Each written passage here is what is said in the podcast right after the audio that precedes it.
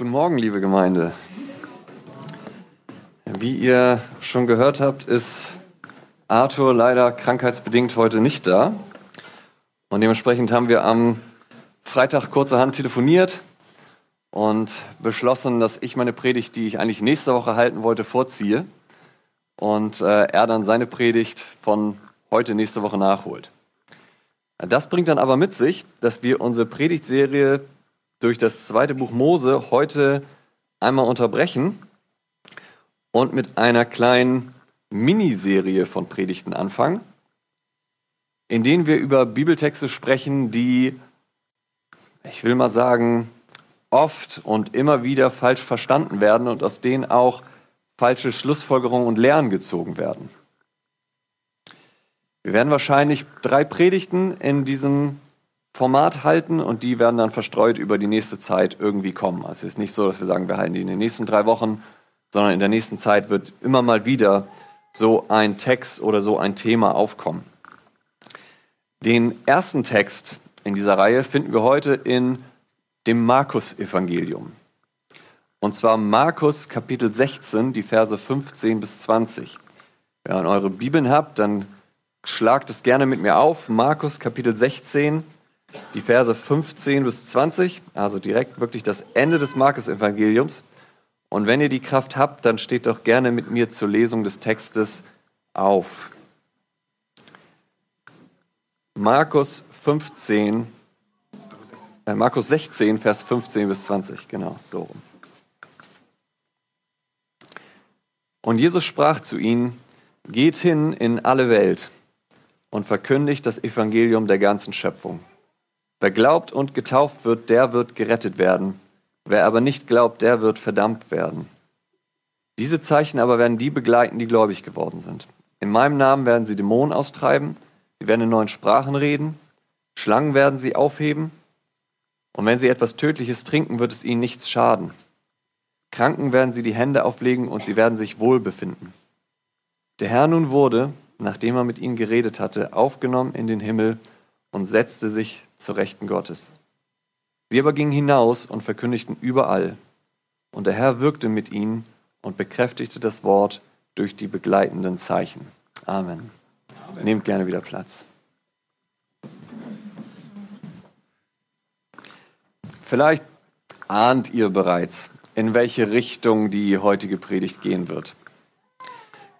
Denn gemeinsam mit ein paar anderen Bibelstellen, die dann in diesem Kontext mit angeführt werden, wovon wir auch ein paar noch hören werden, werden besonders die Verse 17 bis 18 aus Markus 16 häufig falsch verstanden und ausgelegt. Diese lauteten, Jesus sagt, diese Zeichen aber werden die begleiten, die gläubig geworden sind. In meinem Namen werden sie Dämonen austreiben, sie werden in neuen Sprachen reden, Schlangen werden sie aufheben, und wenn sie etwas Tödliches trinken, wird es ihnen nichts schaden. Kranken werden sie die Hände auflegen und sie werden sich wohlbefinden. Hieraus schlussfolgern und lehren manche nun, dass alle Nachfolger Jesu, das heißt alle gläubigen Christen, Dämonen austreiben und Kranke heilen sollten. Das sei unser expliziter Auftrag, sagen sie. Und das will ich gleich vorneweg sagen, das ist so aber nicht richtig. Darum wollen wir uns heute ein wenig mit diesem Themen befassen und auch den Text aus Markus 16 darauf untersuchen, ob er das wirklich lehrt. Und dazu wollen wir uns drei Punkte anschauen. Als erstes werden wir uns einmal ein bisschen allgemeiner mit dem Thema Dämonen, Krankheit und Sünde auseinandersetzen. Und dann kommen wir eigentlich direkt zu unserem Text, Markus 16, und werden uns zwei Sachen angucken, nämlich die Nebensache und die Hauptsache.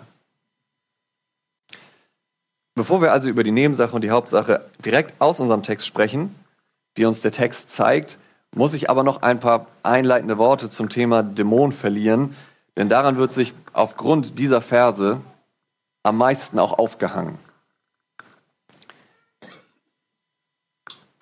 Deswegen kommen wir zum ersten Punkt, Dämon, Krankheit und Sünde. Und da will ich gleich sagen, ja, es gibt den Teufel und die Dämonen.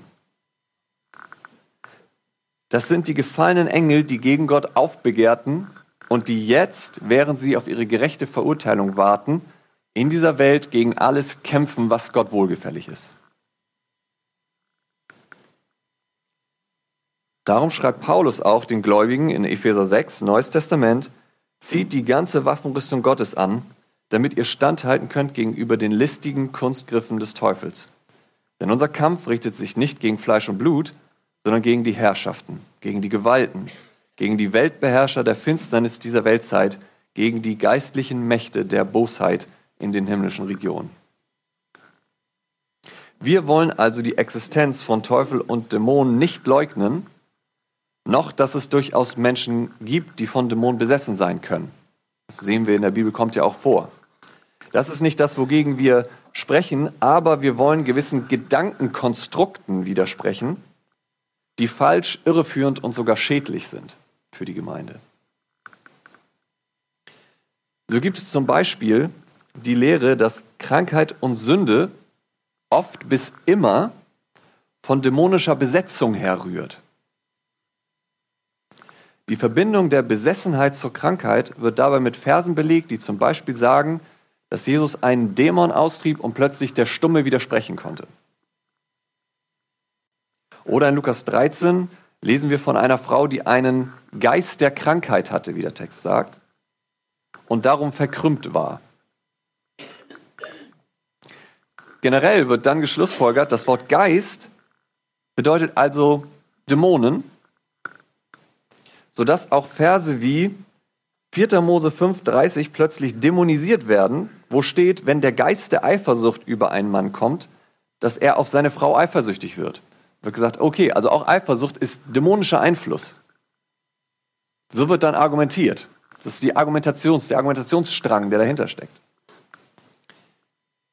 Und somit sind dann nicht nur noch Krankheiten, sondern auch Sünden plötzlich auf dämonische Besessenheit zurückzuführen. So einfach ist das jedoch nicht. Dieser Argumentationsstrang hat viele Lücken, denn auch die Bibel benutzt zwar das Wort Geist für Dämonen, aber es wird auch oft anders verwendet. So heißt es in 1. Mose 41,8, dass der Geist des Pharaos aufgrund seiner Träume beunruhigt war. Würden wir da jetzt von Dämonen sprechen? Er hat einfach schlecht geträumt und war beunruhigt. Dabei wird übrigens für Geist genau dasselbe hebräische Wort benutzt.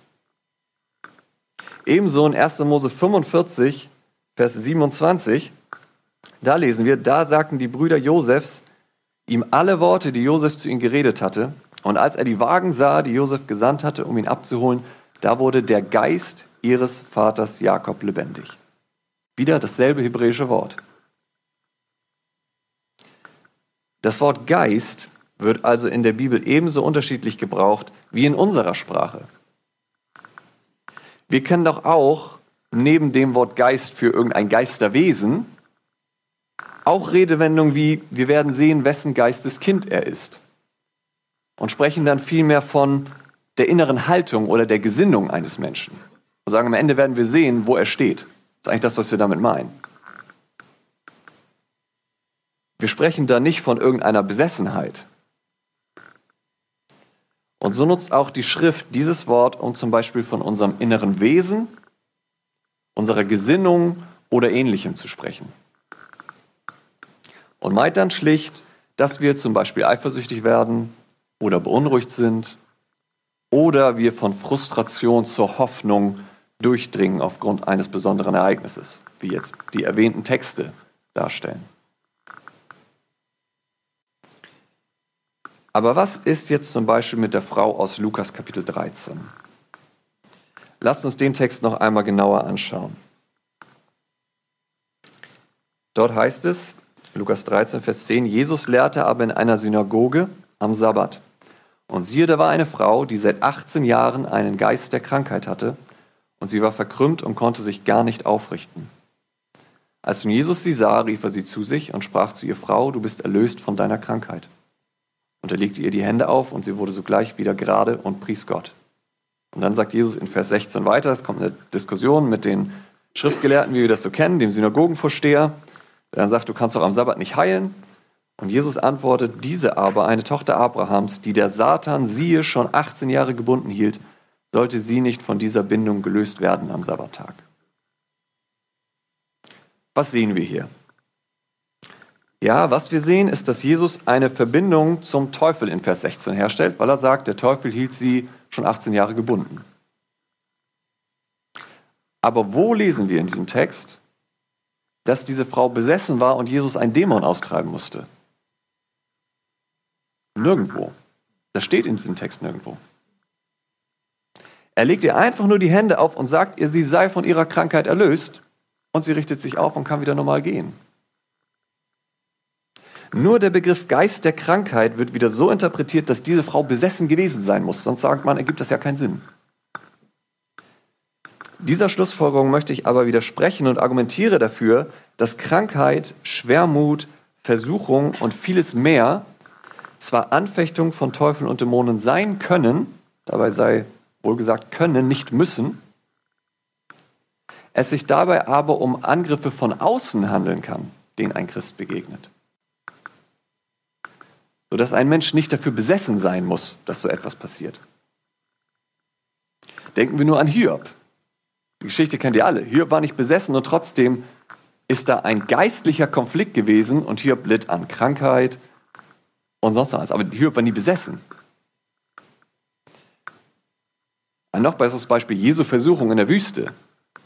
Er wurde vom Teufel versucht. Schlussfolgern wir daraus, dass Jesus besessen war? Mit Sicherheit nicht.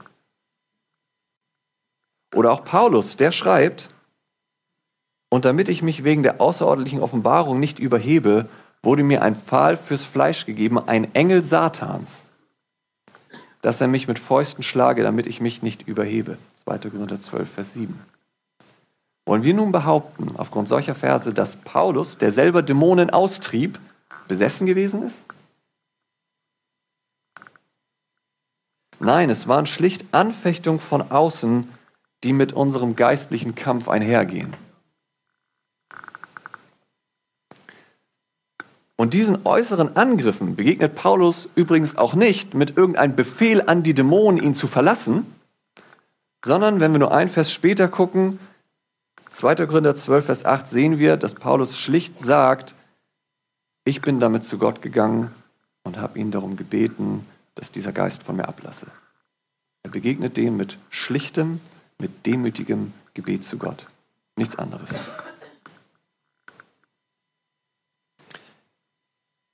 Wir sehen viel mehr in der Schrift, dass Krankheiten und Sünden nicht automatisch von irgendwelchen Dämonen ausgehen und dies sogar, wenn wir die ganzen Evangelien betrachten, eher die Ausnahme darstellen. Bei vielen Berichten, wo Jesus Kranken begegnet, heilt er sie schlicht, ohne dass von irgendwelchen Geistern oder Dämonen die Rede ist. Denn es ist nun mal so, wir können aufgrund der gefallenen Schöpfung auch schlicht einfach krank werden. Und wir werden durch unsere gefallene Natur, die in einem jeden von uns ist, durch den Sündenfall auch von unserer gefallenen Natur, Natur einfach zur Sünde versucht ohne dass da irgendwelchen geistlichen Mächte groß darauf Einfluss nehmen müssen. Dennoch, wie anfangs gesagt, berichtet uns die Bibel durchaus von Dämonen und auch von Besessenheit und sagt, dass es das gibt. Und das glauben wir auch. Kommen wir deshalb nun zu unserem Text in Markus 16 und gucken uns das jetzt explizit an, was dieser Text uns dazu aber sagt. Und dazu kommen wir auch zu unserem zweiten Punkt, die Nebensache. Wir lesen noch einmal Vers 17 bis 18. Dort sagt Jesus, in meinem Namen werden sie Dämonen austreiben. Sie werden in neuen Sprachen reden, Schlangen werden sie aufheben, und wenn sie etwas Tödliches trinken, wird es ihnen nichts schaden. Kranken werden sie die Hände auflegen und sie werden sich wohl befinden. Wie gesagt, wird nun anhand dieses Textes teilweise gelehrt, dass es der Auftrag eines jeden Gläubigen sei, Dämonen auszutreiben und Krankheiten zu heilen. Da, wo es dann eben doch vorkommt. Dazu werden auch andere Stellen dann angeführt, wie zum Beispiel Matthäus, Matthäus 10, wo es heißt, da rief er, das ist Jesus, seine zwölf Jünger zu sich und gab ihnen Vollmacht, über die unreinen Geister sie auszutreiben und jede Krankheit und jedes Gebrechen zu heilen. Dann machen wir einen kurzen Sprung von Vers 1 zu Vers 5. Diese zwölf sandte Jesus aus, gebot ihnen und sprach, Begebt euch nicht auf die Straße der Heiden und betretet keine Stadt der Samariter. Geht vielmehr zu den verlorenen Schafen des Hauses Israel. Geht aber hin, verkündigt und sprecht, das Reich der Himmel ist nahe herbeigekommen. Heilt Kranke, reinigt Aussätzige, weckt Tote auf, treibt Dämonen aus. Umsonst habt ihr es empfangen, umsonst gebt es. In demselben Atemzug wird dann anschließend oft der Missionsbefehl aus Matthäus 28 herangezogen und gesagt, die Apostel sollten doch die Gläubigen alles halten lernen, was Jesus zu ihnen gesagt hat. Also gilt auch das, was er hier sagt. Wir sollen alle Dämonen austreiben und alle Kranken heilen. So ist die Schlussfolgerung. Genau, dazu, das muss man auch sagen, dazu wird auch alles andere zählen, was hier drin vorkommt, was interessanterweise plötzlich nicht im Fokus ist. Aber diese Schlussfolgerungen sind falsch. Denn dabei wird das Genre übersehen, in welchem wir uns befinden, wenn wir die Evangelien lesen. Was meine ich damit? Wie ihr wahrscheinlich wisst, besteht die Bibel aus mehreren Büchern. Ist euch wahrscheinlich schon aufgefallen, wenn ihr die Bibel mal gelesen habt. Diese entsprechen aber auch verschiedenen literarischen Gattungen, wenn wir so wollen. Es gibt Geschichtsbücher, die historische Tatsachen berichten. Es gibt die Weisheitsliteratur, es gibt die Lehrbriefe und so weiter. Und je nachdem, in welchem Buch wir uns befinden und welches Buch wir lesen, müssen wir darauf achten, wie wir es lesen. So lesen wir das Buch der Offenbarung anders als das Buch Könige, oder? Das machen wir automatisch. Das ist für uns keine Frage. Aber das müssen wir auch mit allen anderen Büchern tun. Wir müssen immer gucken, wo befinden wir uns. Das Buch Könige zum Beispiel beschreibt historische Fakten und Geschichte. Die Offenbarung enthält aber viele Symbole und Bilder, die wir nicht wortwörtlich nehmen können. Sonst kommen wir da in große Schwierigkeiten. Und ebenso müssen wir auch die literarische Gattung beachten, wenn wir uns in den Evangelien befinden. Was sind die Evangelien? Die Evangelien sind nicht in erster Linie dazu da, uns zu zeigen, was wir tun sollen, sondern sie dienen dazu, uns zu zeigen, was Jesus getan hat. Johannes schreibt selbst über sein Evangelium, noch viele andere Zeichen tat Jesus nun vor seinen Jüngern, die in diesem Buch nicht geschrieben sind.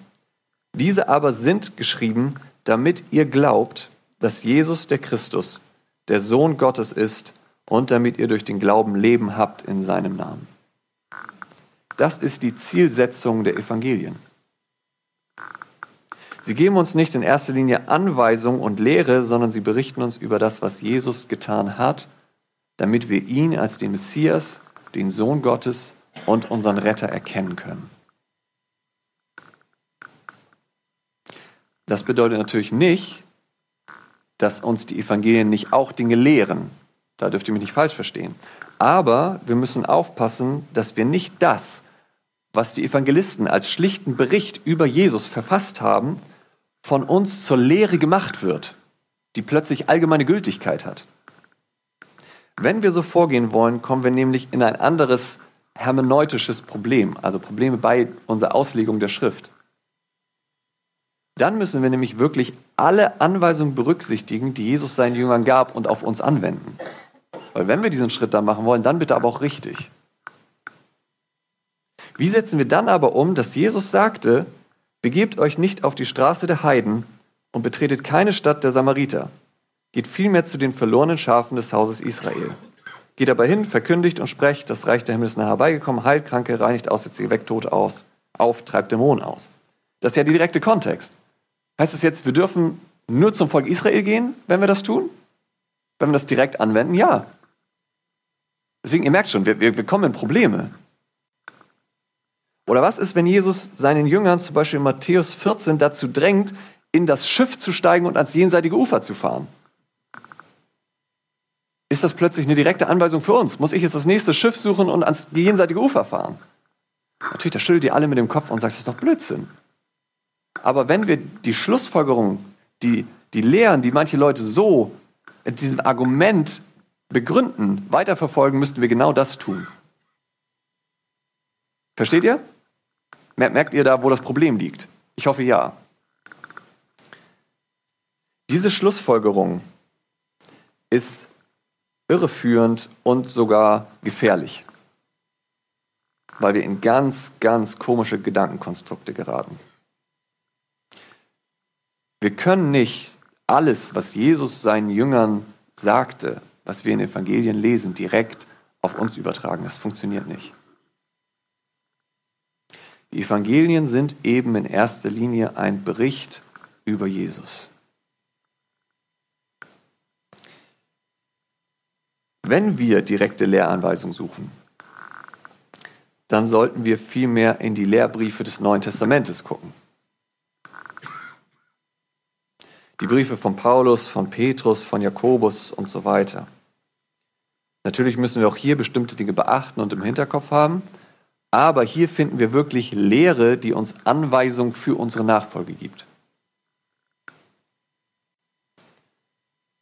Und wie oft tauchen in den Lehrbriefen nun die Themen Dämonisierung und Krankenheilung auf? Kaum bis gar nicht, je nachdem, wovon wir gerade reden. Wir finden keinen Auftrag eines sogenannten Befreiungsdienstes von Dämonen durchzuführen. Auch einen Aufruf zum Heilungsdienst finden wir nicht. Vielmehr sagt die Bibel uns, dass wir füreinander beten sollen und dass der Gemeinde auch das Gebet der Ältesten unter Salbung mit Öl als besonderes Gnadengeschenk von Gott gegeben ist. Vergleiche Jakobus 5, Vers 14.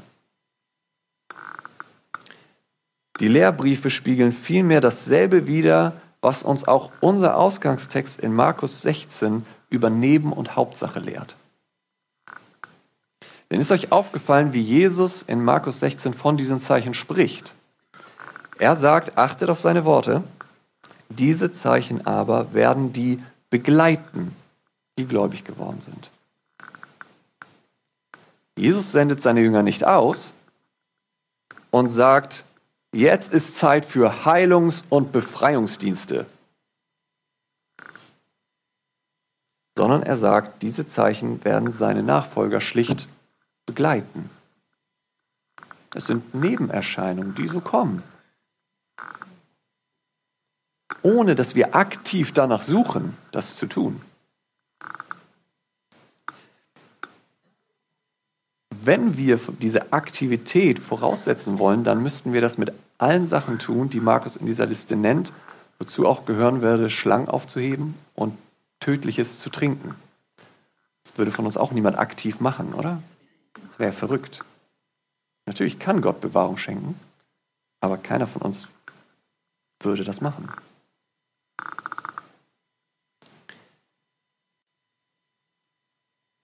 Es sind alles bloß Begleiterscheinung, die in Anführungsstrichen nebenbei geschehen, während wir uns der Hauptsache widmen. Außerdem müssen wir auch beachten, das sei auch am Rande nochmal erwähnt, dass Jesus hier über die Gesamtheit der Gläubigen spricht. Das bedeutet, dass nicht jeder einzelne Christ jedes dieser Zeichen erleben wird.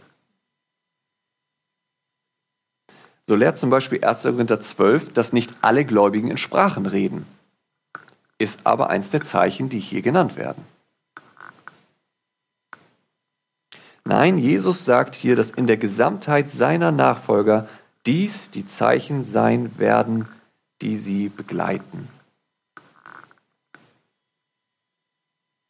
Dabei berichtet die Bibel bis auf eines dieser Zeichen bereits von allen Sachen, die hier genannt werden. Wenn wir weitergehen, die Apostelgeschichte lesen und die Briefe lesen, dann sehen wir, dass die Bibel bis auf eines dieser Zeichen bereits von allen berichtet, dass sie geschehen sind. Und von diesem einen, was nicht genannt wird, gibt es wiederum außerbiblische Berichte der frühen Kirchenväter, die das erlebt haben. Das bedeutet, selbst wenn wir nichts von dem erleben sollten, was Markus hier an Zeichen aufzählt, würden Jesu Worte dennoch wahr bleiben, denn es ist schon alles geschehen.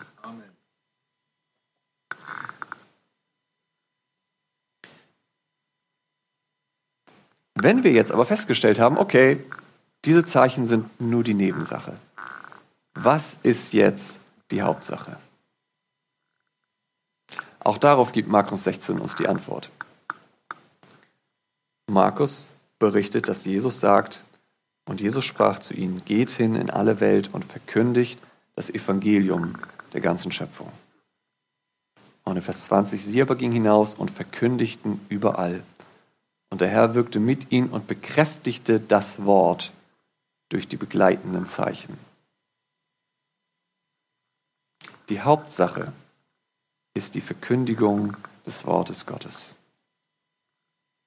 Und das ist auch logisch und kohärent mit dem, was Jesus in der gesamten Schrift lehrt. Denn was nützt es dem Menschen, wenn wir sie von Krankheiten und Dämonen befreien? Jetzt magst du sagen, naja, es geht ihnen besser. Das stimmt. Und ja, das wünschen wir uns auch für sie und wir beten für sie. Das ist keine Frage. Aber lasst uns nur mal einen Text aus Lukas 11 ansehen, die Verse 24 bis 26. Dort sagt Jesus, wenn der unreine Geist von einem Menschen ausgefahren ist, so durchzieht er wasserlose Gegenden und sucht Ruhe. Und da er sie nicht findet, spricht er, ich will zurückkehren in mein Haus, aus dem ich weggegangen bin. Und wenn er kommt, findet er es gesäubert und geschmückt. Dann geht er hin und nimmt sieben andere Geister mit sich, die bösartiger sind als er selbst, und sie ziehen ein und wohnen dort, und es wird der letzte Zustand dieses Menschen schlimmer als der erste. Das ist das Ergebnis, wenn Dämonen ausgetrieben werden und sonst nichts weiter geschieht. Was Menschen brauchen, ist, dass jemand anderes in ihrem Herzen wohnt, der stärker ist, als dieser Dämon ihn rausschmeißt und ihn nie wieder reinkommen lässt.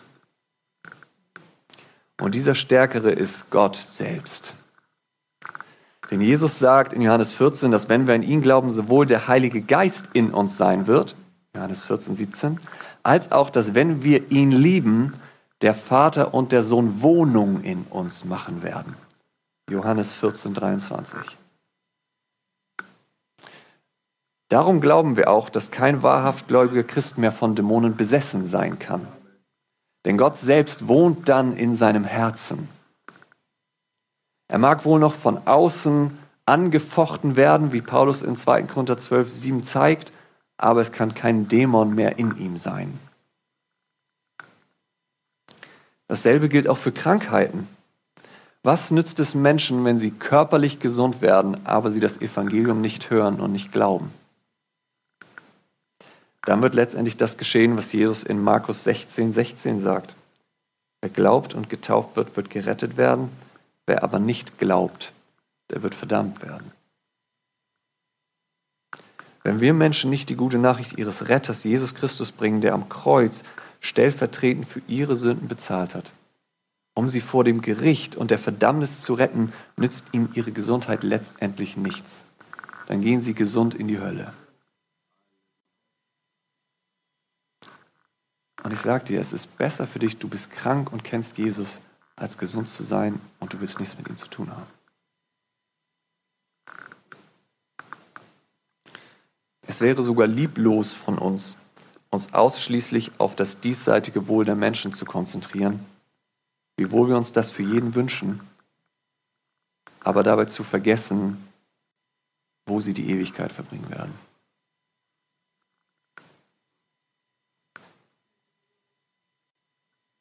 Denn viel mehr als Gesundheit brauchen die Menschen einen Erlöser, der sie vor der Helle rettet und ihnen stattdessen ewiges Leben schenkt. Denn wer glaubt und getauft wird, sagt Jesus, der wird gerettet werden. Und das hat Jesus für all diejenigen vollbracht, die an ihn glauben. Deshalb, wenn du es noch nicht getan hast, dann komm heute zu ihm und vertraue ihm dein Leben an.